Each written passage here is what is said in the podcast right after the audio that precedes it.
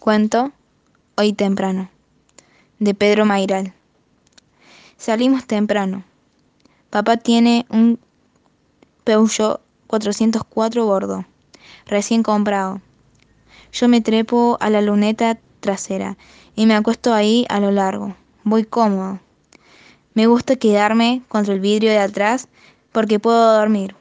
Siempre estoy contento de ir a pasar el fin de semana a la quinta, porque en el departamento del centro durante la semana lo único que hago es patear una pelota de tenis en el patio del pozo de aire y luz que está sobre el garage. Un patio entre cuatro paredes, medianeras altísimas y sucias por el hollín de los incineradores. En este patio parece que estuviera dentro de una chimenea. Si grito, el grito apenas sube, pero no llega hasta el cuadro del cielo. El viaje de la quinta me saca de ese pozo. En la calle hay poco tránsito, quizá es porque es sábado o porque todavía no hay tantos autos en Buenos Aires. Llevo un autito Matchbox adentro de un frasco para capturar insectos y unos crayones que ordeno por tamaño y que no tengo que olvidar al sol porque se derrite. le parece peligroso que yo vaya acostado en la luneta. Me gusta el rincón protector que se hace con el vidrio de atrás, al lado de la calcomanía de la proveeduría deportiva. En el camino miro el frente de los autos porque parecen caras. Los faros son ojos, los paragolpes son bigotes y las parrillas son los dientes y la boca. Algunos autos tienen cara de malos y otros cara de buenos. Mis hermanos prefieren que yo vaya en la luneta porque así tienen más lugar para ellos. Yo no viajo en el asiento hasta más adelante, cuando hace demasiado calor o cuando ya no quepo la luneta porque crecí un poco. Tomamos una avenida larga, no sé si es porque hay, muchos semáforos, pero vamos despacio. Además, después ya el Peugeot está medio roto, tiene el caño de escape libre y hay que gritar para hablar. Una de las puertas de atrás está falseada y mamalato con el, El viaje es larguísimo. sobre todo cuando no están sincronizados los semáforos. Nos pegamos por la ventana. Ninguno de los tres quiere sentarse en el medio. En la General Paz nos turnamos para sacar la cabeza por la ventana eh, con las antiparras de agua de Vicky, para que no nos lloren los ojos por el viento. Papá y mamá no nos dicen nada. Salvo cuando pasamos por la policía, ahí hay que sentarse derechos y estar Miguel se le vuelve por la ventana medio pilón de figuritas de titanes en el ring y papá frena en la banquina para juntarla, porque Miguel grita como un enloquecido. Yo veo que de repente se nos acercan dos soldados apuntándonos con metralleta, diciendo que estamos en zona militar. Le hacen preguntas a papá, lo palman de armas, le revisan los documentos y después tenemos que seguir viaje sin juntar las figuritas que quedan ahí desparramadas, incluso la autografía por Papá busca Martín música clásica en la radio. A veces consigue sintonizar bien la emisora del Sodre. Nosotros estamos a la patada en el asiento de atrás cuando de repente papá sube el volumen y dice, escuchen esto, escuchen esto. Y hay que hacer una pausa silenciosa en medio de una forma de judo para escuchar una parte de un aria o de un adagio. Después, cuando llegan los pasacasetes para autos, el viaje a la quinta se hace bajo el dominio absoluto de Mozart. Miramos pasar hacia atrás el camino prolijo, los árboles podados, con los troncos pintados de blanco, y escuchamos los quintetos para cuerdas, las sinfonías, los conciertos para piano, las óperas. Vicky lidera rebeliones para tapar a los sopranos de la boda de Fígaro o de Don Giovanni, con nuestro cántico filial favorito que dice, queremos comer, queremos comer, sangre coagulada revuelta en ensalada. Pero después Vicky empieza a traer libros para el viaje y los lee sin prestarle atención a nadie, en silencio, cada vez más enojada, porque lo obligan a venir, hasta que le dan permiso para quedarse los fines de semana en el centro para ir al cine con sus amigas, que ya salen con chicos.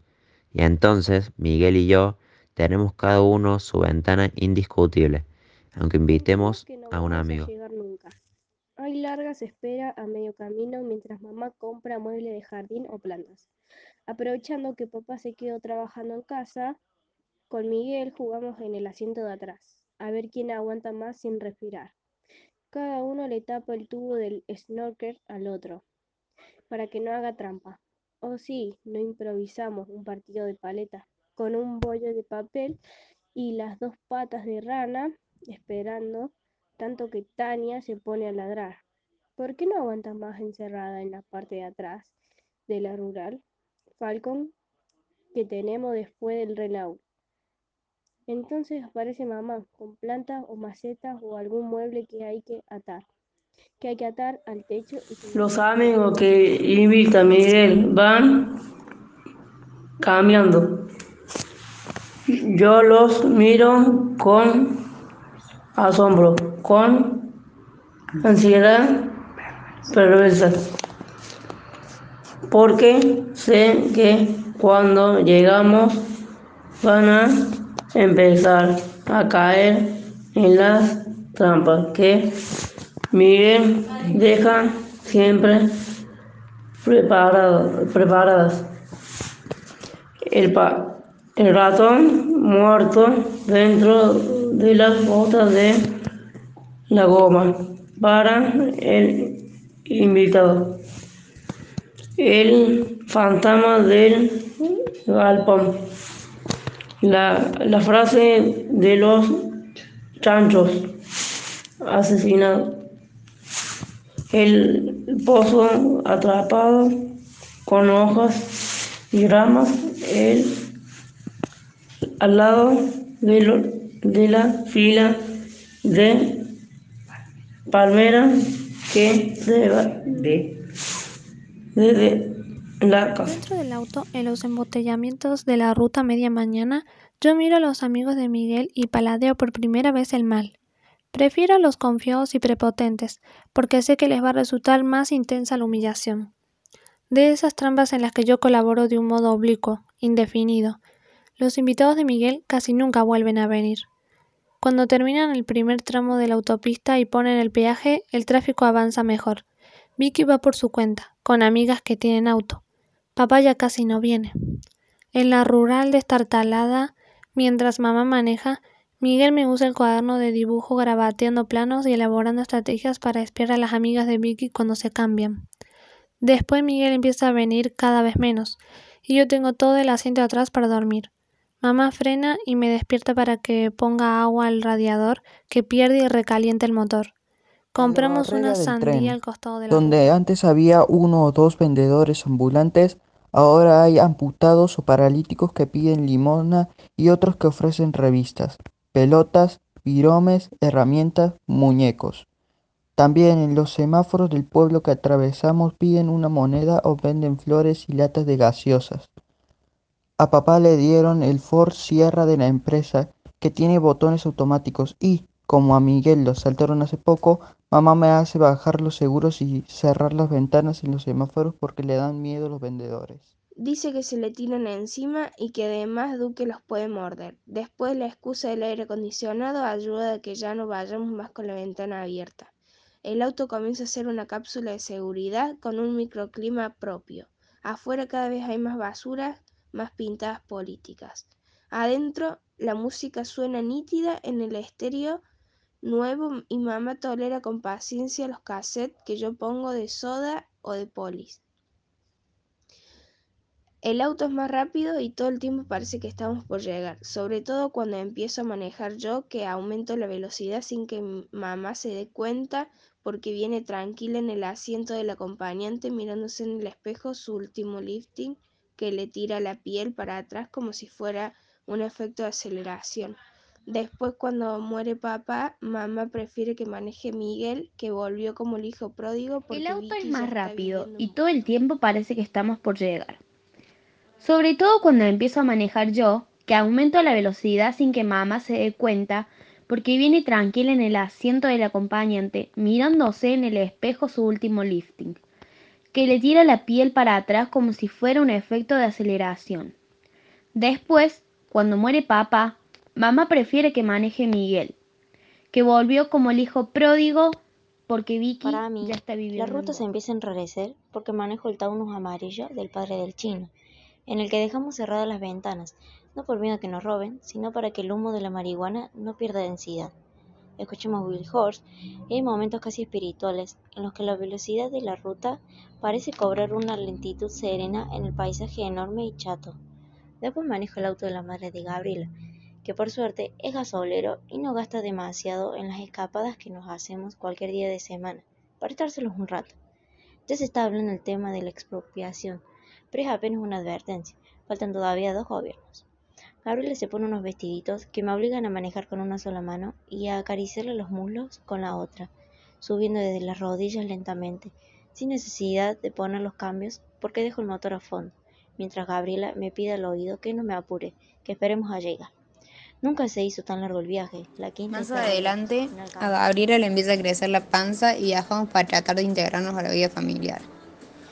Vamos en el Volkswagen que nos presta su hermano. Ya usamos cinturón de seguridad, ya empezamos a tener miedo de morirnos y faltan pocos kilómetros. Los años pasan hacia atrás cada vez más rápido. Hay muchos más autos en la ruta y más peajes. Están terminando la autopista. Frenamos en una estación de servicio, discutimos. Gabriela llora en el baño. Tengo que pedirle que salga. Después compramos el baby set para Violeta y ella va chiquitita y dormida en el asiento de atrás. También con cinturón de seguridad. Piso el Los tres atados. porque quiero llegar temprano a almorzar. Gabriel dice que no importa que podamos parar en McDonald's. Discutimos. Gabriel me desprecia, yo me pongo los anteojos negros y acelero más. Aprovecho el viaje para escuchar demos de Jingles para radio. Aprieto con las manos el volante de Score. Falta poco. Gabriel me pide que vaya más despacio. Después deja de venir. Se va con Violeta a lo de la Manejo madre de solo. los fines de semana. Escucho los conciertos para piano de Mozart en compacts que suenan perfectos. El motor de la 4x4 no hace ruido. La autopista está terminada, con alambre a los costados para que no cruce la gente. Voy por el carril rápido. Miro el velocímetro 165. Estoy por pasar por el lugar exacto. Veo de lejos las tres palmeras y espero a que se alineen. Se acercan, me acerco, hasta que la primera palmera tapa las otras dos y digo acá. Y es como si lo gritara, pero lo digo despacio.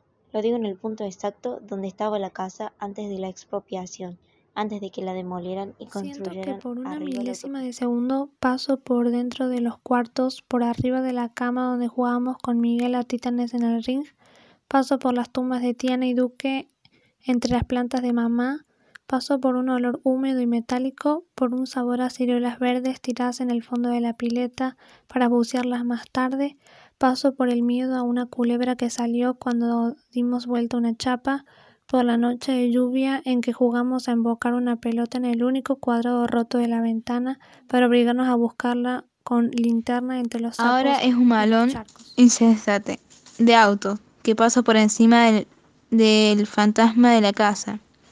Son las 12 en punto y el sol resplandece en el asfalto. Soy un hombre divorciado, un publicista que va al country de su hermano por primera vez y se olvidó las instrucciones de cómo llegar y está perdido. Un hombre que no sabe dónde frenar y sigue viajando en el auto desde que salió hoy temprano. Hace mucho, acostado en la luneta de atrás.